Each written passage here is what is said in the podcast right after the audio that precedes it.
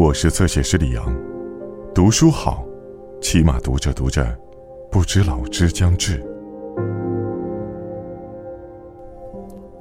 夕阳西下，清晰的轮廓消失了，寂静像雾霭一般袅袅上升，弥漫扩散，风停树静，整个世界松弛的摇晃着，躺下来安睡了。弗吉尼亚·沃尔夫，到灯塔去。当然可以，如果明天天气好。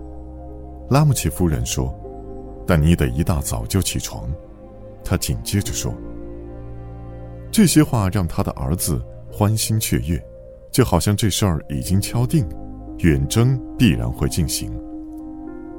他年复一年盼望的神奇之旅似乎触手可及。”只待度过一夜的黑暗和一日的航行。年仅六岁的他，已经属于那个庞大的族群。该族群的人无法隔绝不同的情绪，一定要用他们对未来或喜或悲的展望笼罩眼前的现实。因为对于这类人来说，即使是在幼年时代，感觉车轮的每一次转动。都有将暗淡或光亮的瞬间凝固定格的能力。詹姆斯·拉姆齐坐在地板上，在陆海军商店的配图目录上剪图片。就在他的母亲对他说话时，他正无比幸福地修剪一幅冰箱的图片。就连这幅图片也被喜悦包裹。独轮手推车、割草机、杨树的声响。落雨前泛白的叶子，白嘴鸭的聒噪，扫帚的敲敲打打，衣裙的悉悉嗦嗦，在他的心目中，一切都那么光彩夺目，以至于他已经有了自己的专属密码，他的秘密语言。尽管他的外表看起来刻板、严厉，高高的前额，锐利的蓝眼睛，坦率纯洁的无可挑剔。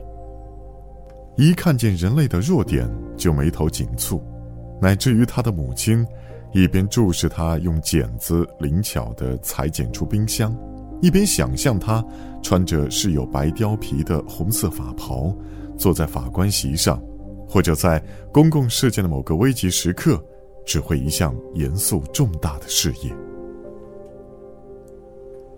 可是，他的父亲在客厅窗前停住脚说。明天不会晴。要是手边有斧子、火钳或者随便什么能在他父亲的胸口戳个窟窿、弄死他的东西，詹姆斯当场就会抓起来。拉姆齐先生只要一出现，就会在他的孩子们的胸腔中激发出如此极端的情绪。他直挺挺地站着，就像现在这样，瘦削如刀，单薄如刃，讽刺地咧着嘴笑。让儿子的梦想破灭，对妻子赋以嘲笑。他不管怎么看，都比他要好一万倍。他不仅幸灾乐祸，还暗暗得意于自己的料事如神。他说的是真话，他说的总是真话，他不能说谎话，绝不能歪曲事实，绝不能为了取悦或通融任何凡夫俗子而更改一句逆耳的话。尤其是对自己的孩子们，他们传承了他的血脉，应该从小就意识到人生的艰辛、现实的无情。那片传奇大陆会熄灭我们最明亮的希望，把我们脆弱的小舟沉入黑暗。通向那里最需要的是勇气、真实，以及毅力。可没准会晴呢，我希望是晴天。拉姆齐夫人不耐烦地说，稍微扭了扭正在织的红棕色长筒袜。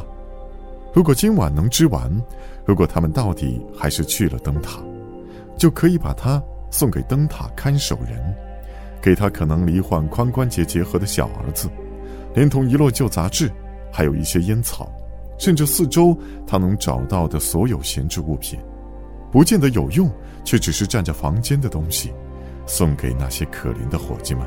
他们一定终日闲坐，了无生趣，无所事事，只能擦擦灯盏，剪剪灯芯，爬爬他们那一小块园子等等，聊以自娱。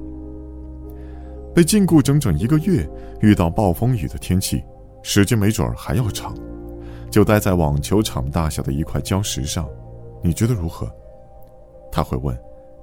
而且没有信件或报纸，见不着一个人影儿。要是你结婚了，也见不着你的妻子，不知道你的孩子们情况如何，他们会不会病了？他们会不会跌倒摔断胳膊腿儿？望着一成不变的沉闷海浪，日复一日的碎裂，而后到来一场可怕的暴风雨，窗户上飞沫四溅，鸟儿猛撞向塔灯，整块礁石摇摇晃晃。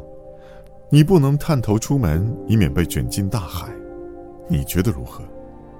他问，特别是对着女儿们问道。所以他话锋一转，补充道：“人们必须尽可能的。”为他们带去安慰。正西风，无神论者坦斯利说：“岔开他瘦骨嶙峋的手指，好让风从指尖吹过。”傍晚时分，他正与拉姆齐先生在露台上来来回回的踱步。换句话说，想要登上灯塔，现在的风向最糟糕不过。没错，他说的话真是不中听。拉姆齐夫人承认。他絮叨这些真是讨厌，让詹姆斯更失望了。可虽说如此，他还是不能让他们取笑他。无神论者，他们称呼他，那个小无神论者。罗斯嘲笑他，普吕嘲笑他，安德鲁、贾斯珀、罗杰嘲笑他，就连嘴里一颗牙都没有的老巴结，都要咬他，因为他是第一百一十个一路追随他们。到赫布里底的年轻人，什么时候能让他们亲近亲近就好了？胡说！拉姆齐夫人郑重其事地说：“他们从他那儿学到了夸大其词的习惯。他们暗示他邀请了太多人赞助，甚至不得不安排一些人住到镇上。除了这些之外，他无法容忍他们对他的客人不礼貌，尤其是对年轻人。他们一贫如洗，非常有才干。”她的丈夫说。他们是他的崇拜者，是来这儿度假的。的确，他将所有的异性护在自己的羽翼之下。至于原因，他无法解释，因为他们的骑士精神和英勇无畏，因为他们签订了条约，统治了印度，控制了财政。最后，是因为他们对他的态度，类似信赖、天真和虔诚的态度。没有哪一个女人会不受用。年长的女性受到年轻男子的这般对待，倒不失身份；若是换成哪位少女，就是大难临头。老天保佑，千万不要是他的女儿。少女无法刻骨铭心地体会其中的价值和全部的内涵。